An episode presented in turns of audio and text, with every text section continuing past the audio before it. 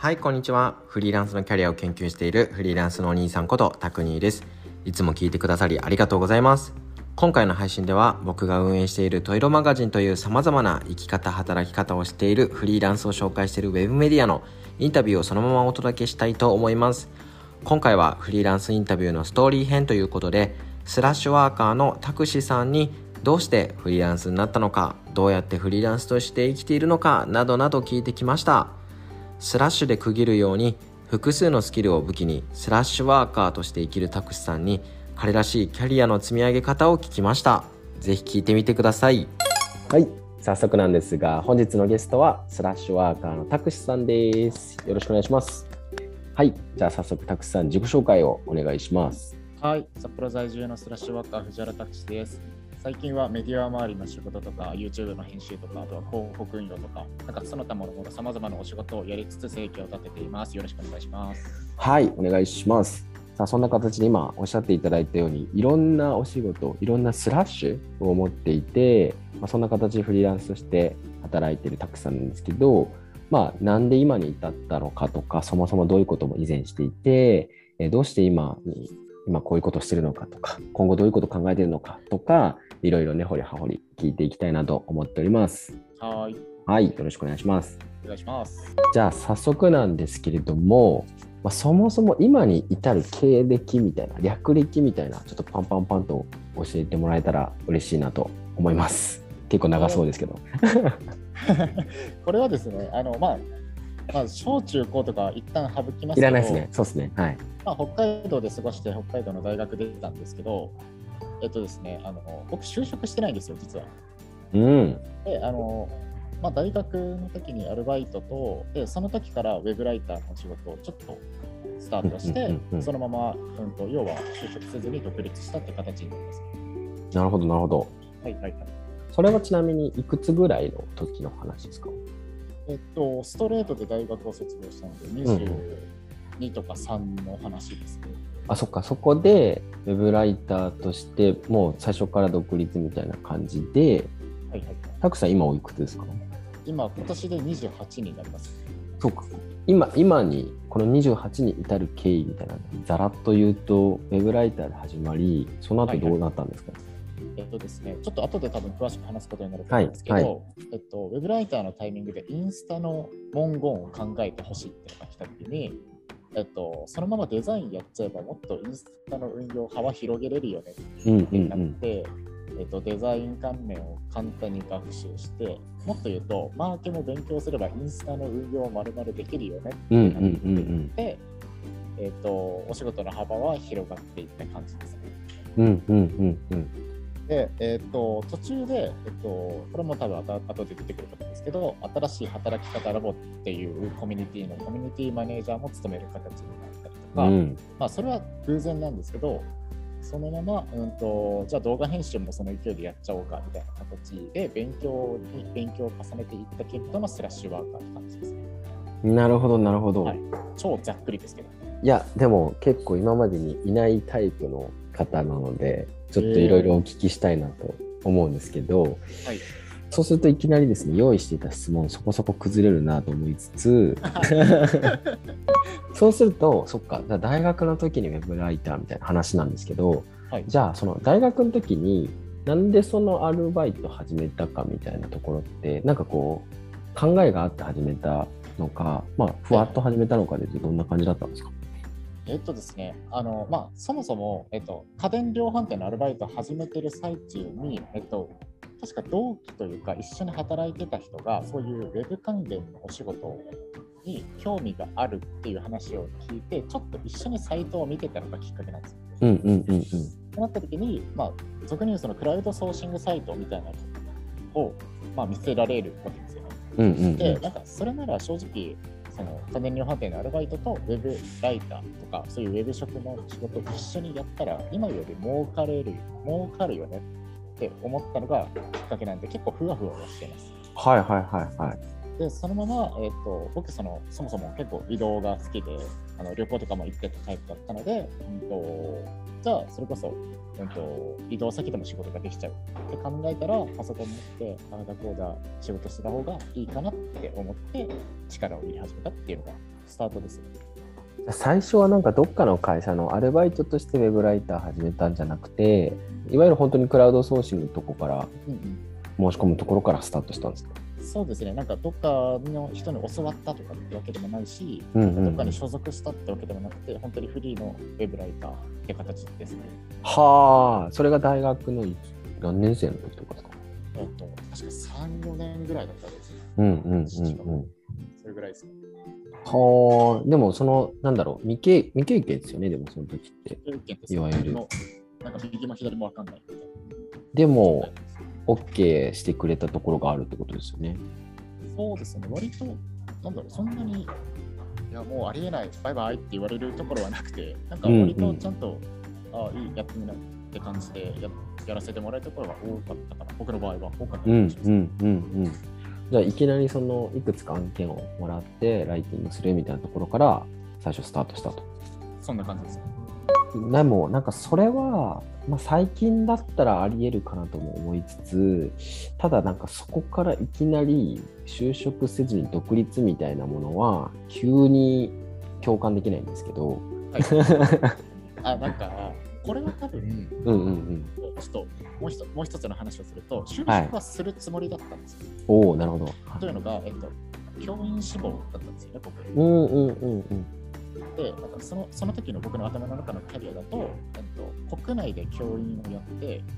海外で教員をやって、人生全うしようと思ってたんですよ。はいはいはいはい。なるほど。で、そのためには、えっと、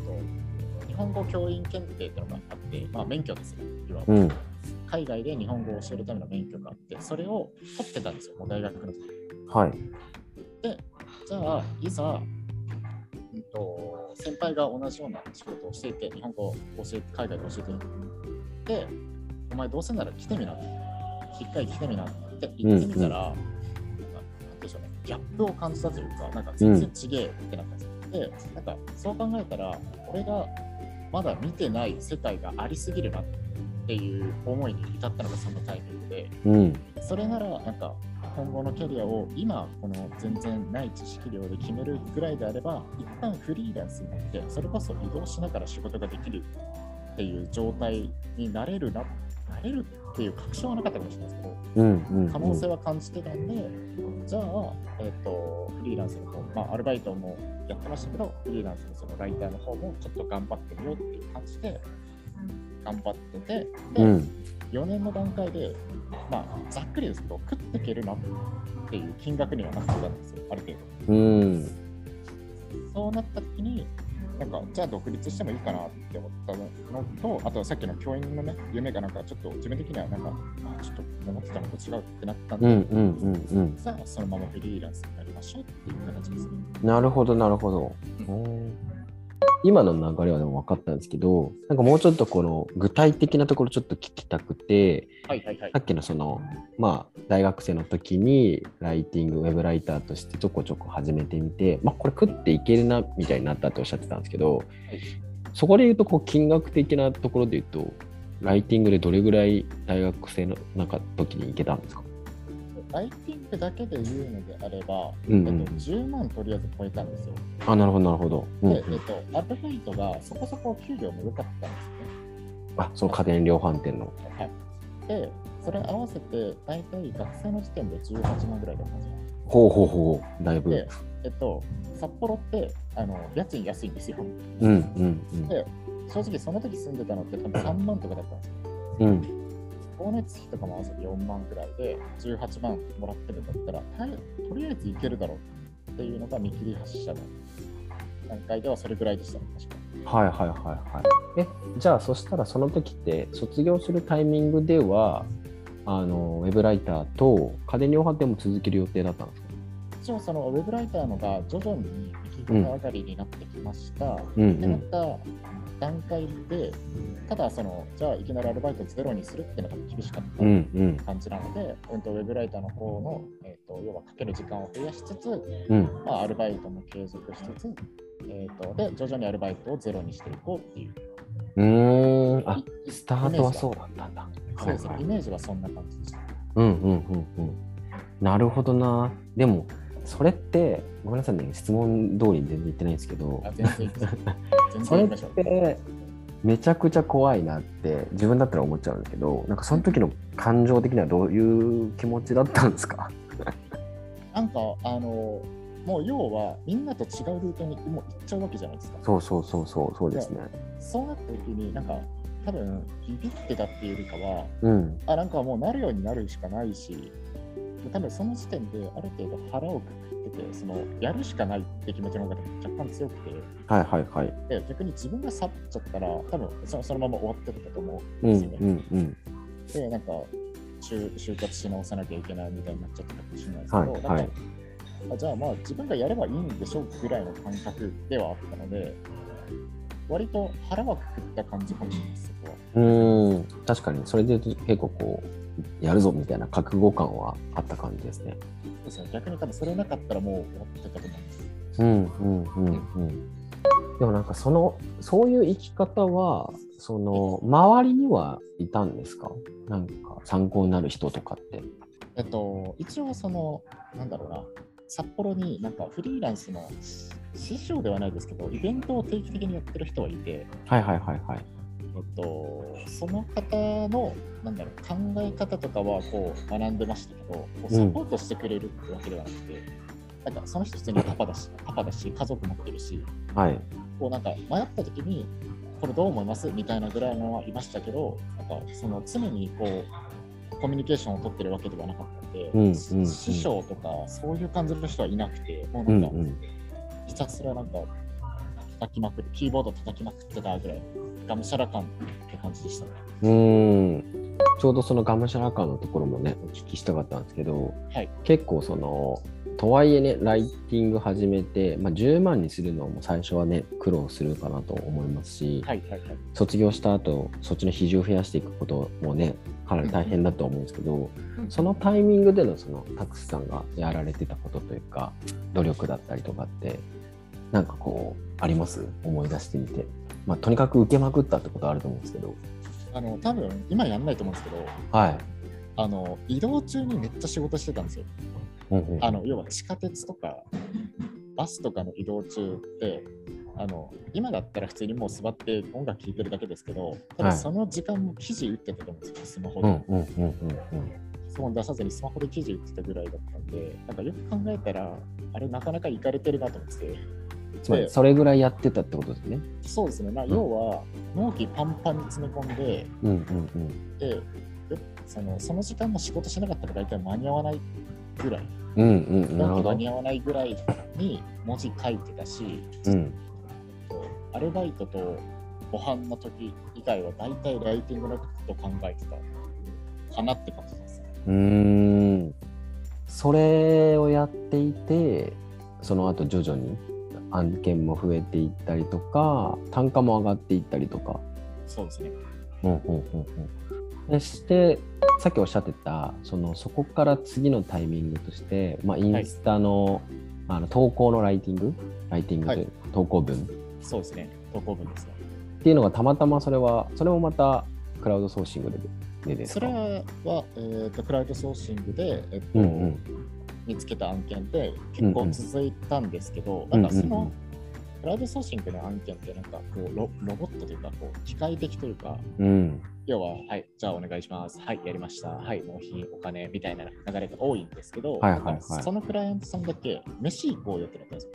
ほうなるほど。で大阪に住んでるんですけど、うんうん。で大阪のクライアントさんとご飯行ってすごい仲良くしてくれてそのさっきのデザインをやるってなんかめちゃくちゃ簡単に言ったんですけど、うんうんうんうんうんそのクライアントさんが飲んでる時にデザイナー2人飛んだ、1人か、1人飛んだんだよねみたいな話になって、なるほど。はい。はいはい、それがきっかけなんですよね。要はデザインを学ぼうと思って。うんうんうん要はそこも俺がやっちゃえればお金もらえるよって話になって、うん。うんうん。まあ、えっ、と、イラストレーターとかキャンバーの使い方勉強して、えっ、と、はい、じゃあ、インスタのデザインも作れるよって形になりましたね。そこのモチベーションって何だったんですか？あ、なんか、いや、ぶっちゃけて言っちゃうと、はい。えっと、それはなんかお金を儲けるもそうなんですけど、それ以上に面倒くさいのが嫌なんですよね。はいはいはい。で、なんか、もっと言うと、そのクライアントさんからすれば、2人とやり取りするより1人とやり取りした方が早いじゃないですか。うんうんうん要はそのデザイナーが1人、僕が文章作る1人っていう2人とやり取りするよりは、僕がデザインも文章やっちゃった方が、うん。コミュニケーションコストは下げられるよね。うん。って話で、まあ、僕もなんかたまにデザインが出来上がってないからまだ投稿してないわみたいなちらほら聞いてたんで、うんうんうんうん。なら俺やっちゃった方が早くねっていう、うんうんなんか生意気な発想で完全に請け負って感じですね。へえでも今なんてその相手目線での、ね、相手だったらまあ面倒くさいから一人のお願いできた方がいいと思うんですけどそのたくさん的にはお金がモチベーションでそそのねもうデザインも俺がやっちゃった方がよくね？みたいな話なのかその人助けたいみたいな話だったのかね何だったんだろうと思いましたなんか助けたい、まあまあ助けたい、まあ、力になりたいみたいなのはありますけど、うんうん。まあその当時は多分一番最初にお金だったんでしょうけど、うんうんうんうん。でなんかぶっちゃけそのそこの工数を減らすのも僕らの仕事かなとは思ってるんで、うんうんうんうん。って考えたら、なんか別に仕事としては当たり前じゃないぐらいの感覚。うんなるほど。なんかそこは、なん多分何も考えてなくて、僕のもともと備わってる仕事に対する考え方の気がします。はいはいはい、確かに確かに。多分それってあれですかね、なんかその、仕事を依頼されているのであれば、まあ、当然、まあ、成果を出すことが仕事じゃないですか。はいはいはい。で、このいう動き方した方が相手にとって成果だよね、みたいな、そんな考え方が多分、素地としてあるんですかね。そうですね、ベースとして多分あるんじゃないですかね。うんうんうんうん。あとなんか多分多分ですけど、僕自身がめんどくさいのが無理だから、相手もめんどくさいのはやめた方がいいよねみたいな、うん仕事だけじゃなくてプライベートでもそうだと思うんですけど、うんうんなんか、めんどくさくないそれはやめた方がいいくないみたいな感じのスタンスなんだと思うんですよ。なるほどね。その人以外にも。いや結構なんかそのちょっと話それちゃうかもしれないですけど、はいフリーランスみたいな話になるとやっぱりこうやりたいこととか好きなことを仕事にしたいみたいな考えの人の方がまあ多いじゃないですかフリーランスになろうとする人って。はいはい。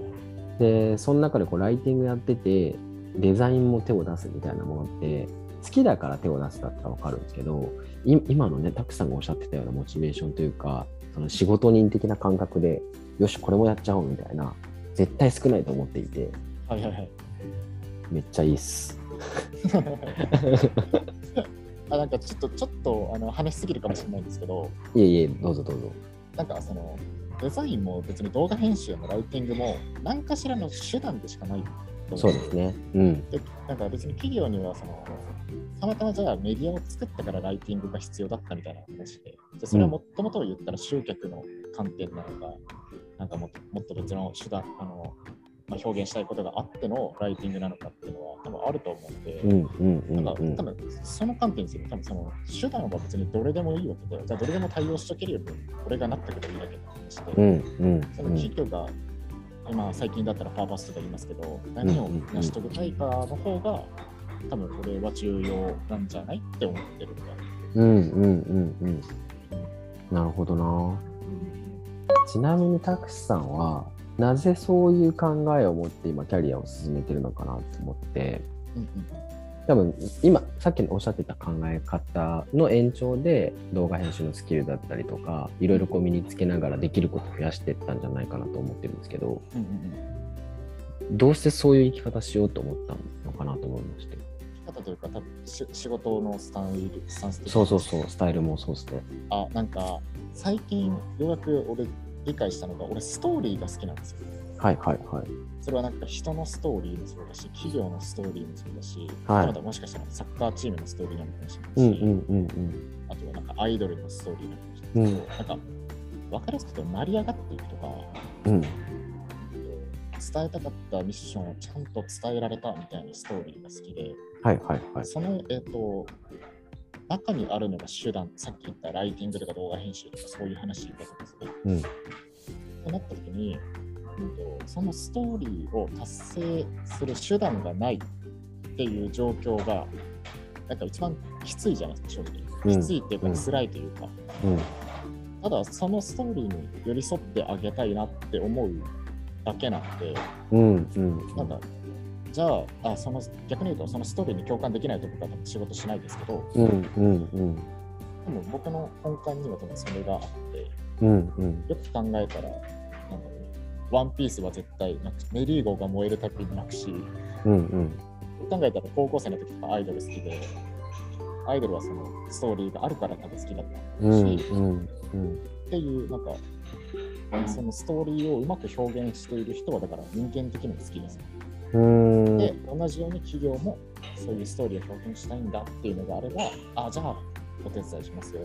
それは別にお手伝いする内容は正直何でもいいと思います。うんうんうんだからそのストーリーを達成するっていう流れの中に自分がいたいだけ、かつ見てたいだけっていう感じがします。ああなるほどな、んそれはだから振り返ってみてあこういう共通点あるなみたいな感じで気づけたって感じなんですね、最近そうですね。ストーリーを表現したりとかストーリーを達成するための手段を、まあ、選ばずいろいろこう提供できる人間でありたいなみたいなうん、そうですね。なるほどなうん。めちゃくちゃわかりやすいですありがとうございますはい。ちょっとでも話戻っちゃうんですけどはい。じゃあタクシさんのストーリーをもう少し聞きたいんですけどはい。はい。はい。さっきの話の続きではい。あのデザインをインスタでできるようになりました、はいでちょっと自己紹介の時もおっしゃっていただいたんですけどもう少し詳しめにどういうステップで次こう他のスキルも勉強していったり身につけていったりしたのかなとはい。はい。はい。はいえっと、さっきの話のちょっと続きになるんですけど、はいえっと、文章を書けます、デザイン作れます、で、これインスタの中でやってました。うんうんはい。ってなった時に、次に出てくるのがマーケティングなんですよね。うんうんうん順番的に言えば。じゃあその、そのさっきの大阪のクライアントさんのとお仕事してる間に、じゃあ、マーケティングを勉強したら全部任せてくれますかって話をしたんですよ。なるほどはいそしたら、それは、えっと、僕的にもお金が金額的にも増えます。その相手の、うんと、クライアントさんの、えっと、労働量というかコミュニケーションコストも減らせます。うんで、話になって、ああ、全然任せますよって言われたんで、じゃあちょっと勉強してきますってなって、勉強して、まあ、何ヶ月か後に、なんか、ある程度運用のお話とかは、まあ、もうできるようになったから、ちょっと1ヶ月任せてもらっていいですかって言って、うん。はマーケティングを開始したのがきっかけです。あ。それはマーケティングっていうのはインスタでの SNS マーケって感じですか？そういうことですね。うんうんうんうん。そしてそして。で、えっ、と、そうなった時に、えっ、と、じゃあ1ヶ月目、こう、運用してみました。で、うん。数値的にも、まあ、まあ、今考えたら横ばいだったと思うんですけど、うんうん。まあ、なんか別に減ってもないし、ちょっと増えたぐらい、うんうん。まあ、インプレッションとかエンゲージメントの話なんですけど、ちょっと増えた。で、なった時に、じゃあそのまま任せてみるわって言われて、なるほど。でただ分かんないことも絶対多いからその前で担当してた人とあと社内でマーケ詳しいやつと週1でミーティングしながら進めてみて。っわれてうん。で完全に知識はそこで学んだ感じなんですね。うんうん。あのい今僕がマーケとか担当する時のベースの知識はそこで、えっと学ばせてもらって、えっと、その後にまあそれが結局1年半くらい続いたのかな。でマーケの技術を勉強しました。うん。はい。で、ここで出てくるのが、インスタにリリールってものが出来上がってくるんですよ。ここはいはいはい。ってどなったら、っ てなったら、あ動画も作れなきゃいけないじゃんってなって、なるほど。うんうはい、で、ここで、確かプレミアプロを初めて知った。はいはいタイはいミングで、で、まあ、正直、ね、わか今なら分かりますけど、その時何も分かんなかったんで、なんか、それこそ、その社内の人とか、担当してた人と、プレミアプロこんな感じで使ったらいいんですかねみたいな話で、えっと勉強とかさせてもらって、勉強会とかさしてもらって、で、えっとじゃあ、あ、割といける感じになったっていう状態まで持ったのが、まあ、それが動画編集のきっかけですね。うんうんうんで、ここからさらにもう一歩進んだ時に、うん。はい。えっと、広告回したいって話があります。なるほど。うんはいあの正直、その時広告なんて3つ、まあ、ね、なんか運用のざっくりした話は聞いたことありますけど、まあ、3つすぎるし、わかんないという。で、なった時に、えっと、そこの会社の人と、あともう一社、ちょっと別でクラウドソーシングで、えっと、取ってた、えっと、あれはツイッターかな？ツイッターの運用の案件の人に、こう、広告の話を聞いて、で、じゃあやってみますって話で、そのもともとのインスタの案件のところで、インスタの運広告運用を勉強したんです。うんうんうんっていうのが、こう、多分各、僕が今いろいろ使ってるスキルのこう順番的にはこんな感じです。はあいやめちゃくちゃわかりやすいですしなんかそのインスタグラム様々っすねなんかあ そうですね。間違いない、間違いないです。間違いないです。あとはその大阪の会社さんもすごくなんかいい出会いでしたねあそうですね。なんか本当にいい会社に結構フリーランス序盤であった感じですね。うんうんうんその会社さんはもう今でもずっとえっとですね、お仕事はもう受けてないんですけど、うん大阪行ったら飯行こうっていうのは、すごい、あの、いつも誘ってくれるんで、いつもはいはい大阪でごちそうになってます。なるほど。じゃあそこから派生して、なんか例えば、えっ、と、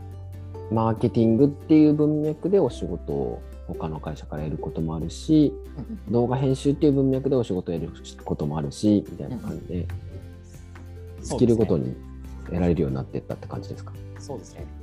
なかなか、うん、いないですね。あんまりいないですね。うん。順風満帆過ぎたと思うんですよ、ここら辺が。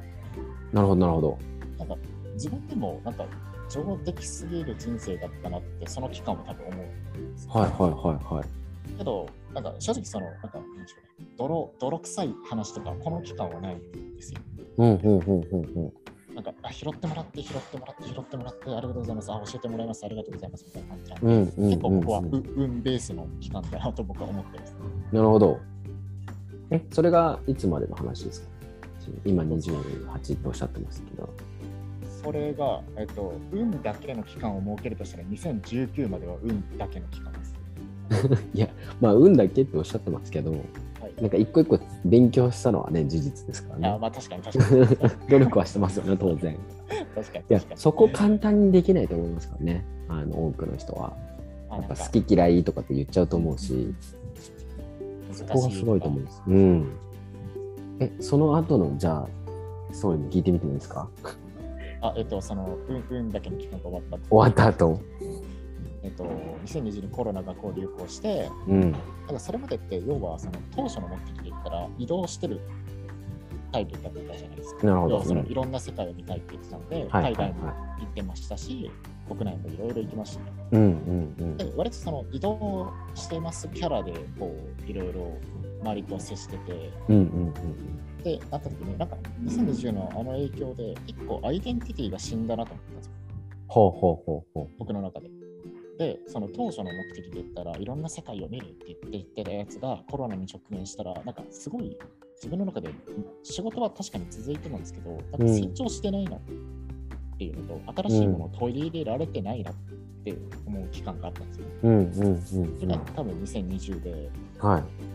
うんとまあ、その2020の終わりか、終わりの時に、なんか、あ、俺今年1年何やってたんだろうなってうんうん。で正直その普通に仕事するだけならフリーランスである必要ないと思ってる派なんで。うん。要は普通に就職して仕事するのも全然僕は OK だと思いますし、うんうんうんならなんか会社に勤めたのと変わんなくないって思ったのが2020の末にあったんですよね。うんうんうん。でなんか正直その2020の末は結構メンタル的に落ちて。へえなんかいやまあまあ死にはしないと思うんですけど普通に食っていけるだけは稼いでたんですけどうんうんうん。多分人生が楽しくなくなったんでしょうね。うんうん。その頃はもうできるスキルでお仕事いただいてやって返してやって返してみたいな。そういうことです。はいはいはいはい。まあ、うんと、そのお仕事に自分がついたときに、うん。別に家にいる、いて仕事するだけだし、なんか、人ともなんかね、会えないし、うんこれなんか何何やってんだろうって、いや、みんな思ってたかもしれないですけど、あの時期は。けどなんか、あ、なんか、まずいなって言ったんですよ、正直。うんうんうんこれはなんか漠然とした不安感とかなんでしょうけど、なんか多分これは俺が思ってる人生じゃないなって思ったのが2020年末で、うんうん人生の中で結構指折りでメンタルが落ちた期間なんですよ。はいはいはい。で、この時に多分、すごく多分自分の中のその幅を広げるっていう幅も広がんなくなってうん。た時期になって、こう、なんだろうな、フリーランスとして多分停滞時期だなって僕は勝手に位置づけてるんですよ。うんうん。うん、で、えー、と収入的にも横ばいか、横ばいな感じになって、で、あ、なんか2020年何もできなかったなー。ってなって、2021年に入ったって感じですよね。うんうんうん。でただなんか切り替えだけは多分俺早いタイプで、はい。なんか寝たら機嫌治るタイプの 多分人なんですけど、うんうんうん。で、なんか、じゃあ2021年多分このまま過ごしたら終わるなってうんうん思ったん。で、それこそスラッシュワーカーズとか、うん。うんまあ、何個かこうコミュニティとかに顔出しするようになって、なるほどまあ、実際に足を運ぶのはまだその時は難しかったですけど、オンラインでできるだけ人に会って、多分もっと見てない人がいるし、会ってない人がいるし、会いたい人がいるし、それは僕が知り得ない人ですけど、ちょっうんとその仕事の面での成長よりかは、人と会って、あ、こういう側面もあるんだ、こういう人もいるんだっていう、なんか、うん、そうですね。まだ見てない人たちに会おうっていうオンライン上だけど会おうって始めたのが2021年の頭からです。うんうんうん。で、そうですね、2021年は今振り返るとストレッチの年だったなって自分は位置づけてるんですけど、うん。その2020年のなんかもう、あすごいメンタル的にすごい落ちたなっていう、うん。うんとタイミングから徐々にこう自分なりに、うんと一回、もう一回体温め直して、心温め直して、っていうのが2021年。で、うん。今年からまた新しく、まあ、なんかいろいろやっていこう、動く、アクティブになっていこうっていう感じですね。うーん。なるほど。その温め期間の2021年は、はい。なんかそのいろいろコミュニティとかに入ってみてなんかその後プラスでこう何か新しいチャレンジとかを始めたりしたんですか？なんか、えっと、一日の流れとかをちゃんと考えるようになったりとか、自分の生活とかを整えるっていうのが、去年1年でやったことなんですよ。なるほどなるほど、うん、なんで、なんかすごい仕事に直結してるか、まあ直結してるんでしょうけど、っていうのは、あの例えば朝起きてベッドメイキングするとか、はいはいはいはい。で、なんかベッドメイキングする人の幸福度が高いらしいって噂を聞いてうん。うん始めたことですけど、なんか普通に、あ、朝からすごい仕事着手できるようになったなとか、うん。が、うーんと、まあ、すごい典型的な例ですけど、あの、うんと、スタンディングデスクうんうん。買ったりとか、あとは、まあ、えっ、と、整体行くようになったりもそうですし、なるほど。はい、で、朝の仕事、あ、午前の仕事と午後の仕事の、えっとジャンルを決めちゃうとかも、去年から始めたですし、みたいな、その、本当に基礎の基礎というか、人間としてのベースを整めたのが去年かもしれないです。なるほどな。えでもそれめちゃくちゃ大事ですしそんなねみんな簡単にできてるわけじゃないですよねおそらく。そうですし、なんかうん。結構、やんなくていいかなって思ってた部分だったんですけど、うんうんうん。やってみたら、なんか、あ、全然ちげえわってなるんで、うんうんうんうん。マジで一日が効率的になったって感じです。はあ面白い。じゃあもう大学卒業して、まあ、徐々にスキルも身につけながら仕事は得られるようになっていって十分暮らしていけるだけの仕事は得られていった。うん。でその後にただ仕事やってるだけみたいな1年がだんだうんん増えてきて、あこれなんだっけみたいな感じになりうんうんでそれにちゃんとこう整理をしていってなんだなんでこの生活なんだっけとかも含めてうん自分を見直したみたいな時間だったんですかね。そうですね、そうですね。うんうん、自分と自分の生活と。ああ、なるほど。全然質問と変わっちゃったんですけど、めっちゃいい話ありがとうございます。大体出す、まあ大体脱線 これマジで記事、どうやって記事にしようかと思いながら考えてるんですけど、でちょっと質問に戻ると、だいぶは脱線した後戻ると、なんかその会社員としては働いてはないと思うんですけどうん、たくしさんとして、まあなんか新卒からこうやって独立して、まあ、フリーランスになり、まあ落ち落ち込む時もこう、運いい時もあったと思うんですけど、まあ、この人生選んでよかったな、みたいな。フリーランスになってみてよかったな、みたいな思うことっていっぱいあると思うんですけど、強いてあげるなら何がありますでしょうか？なんか多分その一社でなんか一個の職種についてる時って多分それしか見えない。見にくいから、それ以外が見にくいタイミングって絶対あると思うんですよ。うんうんてか多分大体見にくいと思うんですよ。けどなんかこの仕事してるとなんか例えばアロマセラピストとかあと占い師とかうん。なんか普通にウェブ系以外のな、そんな仕事の人なかなか出会うことないわみたいな人とも出会う。うん。っていう観点で言うのであれば、なんか本当に、なんでしょうね、人見る人種の幅がとにかく広いのが僕的にはすごく好きで、うんうんうんただ僕人間観察好きで、なんかこういうタイプの人こう思ってんだろうなみたいなのが結構好きなんですよね。うんうんで、なんかそれがこうなんだろう集集まっていくっていう言い方は失礼ですけど、なんかいろんな人に会うたびにこう、あこういう人はこう思ってるんだとかうんっていうのが増えていくのが僕はまず一つとしてよくて、うんうん。で、もう一つが、あの一番これがいいなと思ったら自力がつくんですよね。なるほど。はい。あの要は他人に頼れないから、うん。あの絶対自分でやんなきゃいけない部分ってあるし、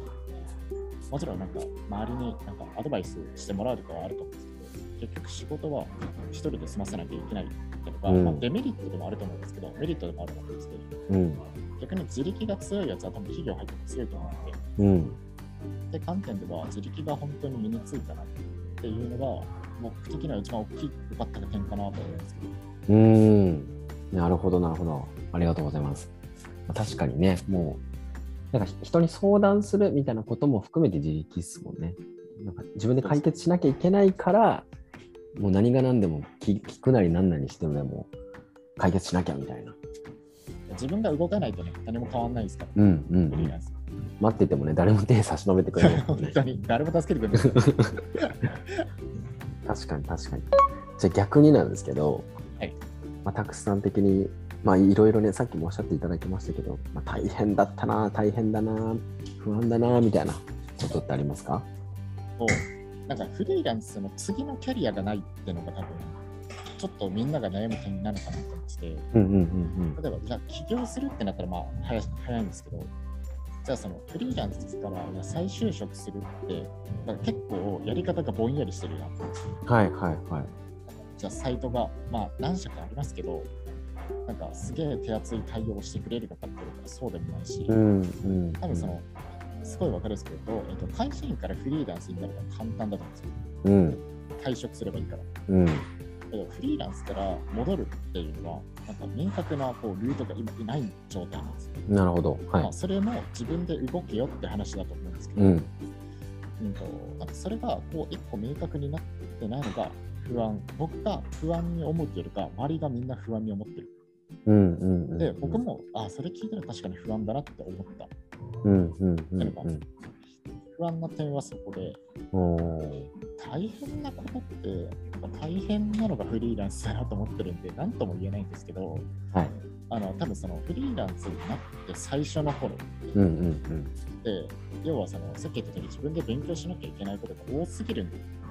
ですよね。うん。うんうんうんうんな。ので、なんか例えば、じゃあ営業どうしよう、どっから案件取ってこよう、じゃあ税金の話どうしよう、確定申告とかやったことないや。うんで、じゃあ、いざ自分の業務になった時に、またはそこでも分かんないことが出てくるみたいな。っていう点では、本当に、多分その、じゃあフリーランス開始ってなったタイミングの勉強量は本当に大変だと思って、うんこれからなる人は本当に覚悟してもらったかなとは思います。うんうんうん。ありがとうございます。はい。はい。じゃあ最後のセクションみんな入っていくんですけど、はいはいはい。じゃあ今今のことをちょっとお聞きしたいんですけど、はいはいはい。今は具体的にはどんなお仕事をこう日々されてるんでしょうか？えっ、と、もうめちゃくちゃ明確に言うのであれば、はい。えっ、と、まずそのインスタ運用を、えー、と2社やってうんます。うんうんっていうのが、えっ、と、片方は占い師さん、うん。うんもう一個が、えっ、と、大手飲料メーカーですうんうんのをやってるので、えっ、と、それの1週間の中で、例えば、じゃあこの曜日とこの曜日のこの時間にお願いしますみたいなのが決まってるので、うんうんうん。それは、えっと何かしら投稿するっていうのがまず一つ、はい。えっと次メディア関連で、えっと構成から作っあリサーチ構成作って、えっと記事納品してくださいとかあとは誰かのライターさんが作った記事を編集してくださいとかっていうのがまあ2つ目。うんうんうん3つ目がライティングのじゃあその講師業ですよ講師業を、で、えっと、YouTube のディレクションと動画編集もやってるので、これで4つ目。はいえっと、コミュニティマネージャー、はいあえっと、あと、スクール運営を、えっと、ここから開始するんですけど、ミーティングとかが入ったりしてる。なんで6個、6個ぐらいですね、今現状は。なるほど。あのまあ、ジャストタイムで進んでるとか、そんな感じです。うんうんうんうん。はい、なるほど。未来の話になるんですけど、まあね、先ほどもスクールの打ち合わせみたいなのおっしゃってましたけど、はいはい、今後どういうことにチャレンジしていこうと思ってるのかとかどういうふうな生き方していこうと思ってるのかみたいなちょっと未来の話も聞いてもいいでしょうか？自分がこう選択肢をこうがっつり広げたタイプうんうん、要は、あもともと教員志望だったのにフリーランスになってライターやるって言ったのにデザインやって動画編集やってますみたいなタイプなのでなんか選択肢を広げるっていうことに関して多分僕は得意というか好きなんだろうなと思って、で考えたら、えっ、ー、と、なんか周りの人の選択肢の広げ方も若干分かってるのかなと思って。なるほど。それはきっとキャリア、要はその職種の話だけじゃなくて、うん、えっと、キャリア的な話。うん、例えばじゃあ、子供出産しましたよ、職場復帰できませんでしたよで、ウェブで在宅でやりますみたいなのにも対応したことがあるんですね。うんうんうんみたいな、その要はキャリアの選択肢を広げることが多分、割と、まあ、できるって言い方はちょっとおこがましいですけど、好きなんだなと思うんですね。うんうんうん。まあ、もっと大きく言っちゃうと、多分その人生のキャリアの、あ人生の選択肢を広げる。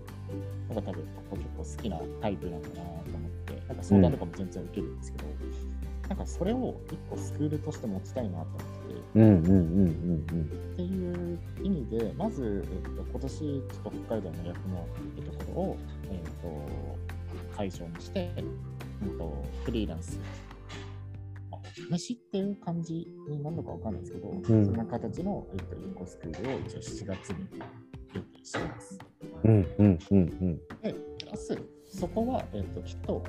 そのフリーランスとか、要はさっき言った職種の展開はできると思うんですけど、多分もっと背景には、じゃあ、えっと、子育てとか、あとはなんか、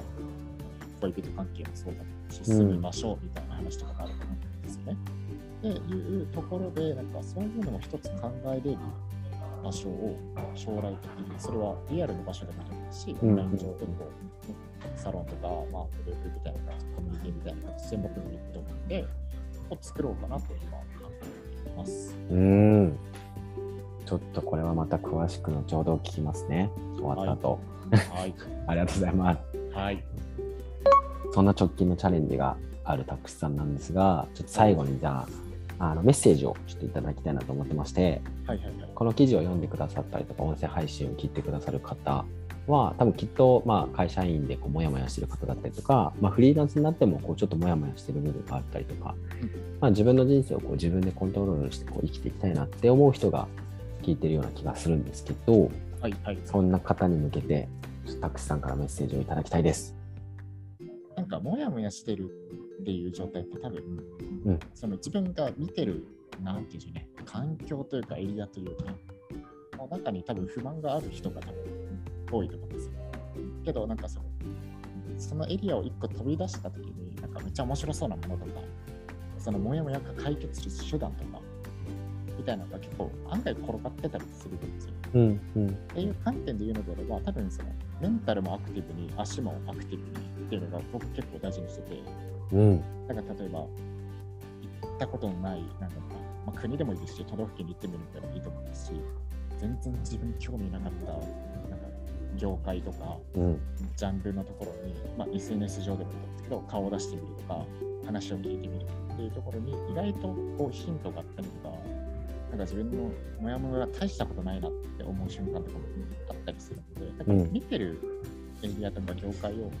広げてみるっていうのが、まず一個大事だなってて、うん、そのためには自分がアクティブじゃなきゃいけないなって思うので、なんか、もしこれを聞いて、なんか、あ、ちょっとでも、なんか、見たことないところ見てみようかなとか、会ったことない人に会ってみようかなって思った人は、まあ、すぐ行動してみて、多分明日の自分には期待しない方がいいと思うので、今なんかちょっと見たことないところに行ってみるのがいいんじゃないかなと僕は思います。ねえ、なんかすげえいいメッセージですね。ありがとうございます。はい、ありがとうございます。はい。ということでちょっといろいろですねそもそも質問から脱線して僕が聞きたいことを聞きまくってしまったんですけれどもこんな感じでストーリー編のたくしさんのインタビューを終了させていただきたいと思います。ということで本日のゲストはスラッシュワーカーのたくしさんでした。ありがとうございます。ありがとうございます。はいいかがだったでしょうか本日はスラッシュワーカーのたくしさんの生き方働き方のストーリーでした参考になりましたでしょうか？少しでも皆さんのお役に立っていれば幸いです。聞いてくださりありがとうございました。今日も皆さんがハッピーな一日を過ごせますように。またね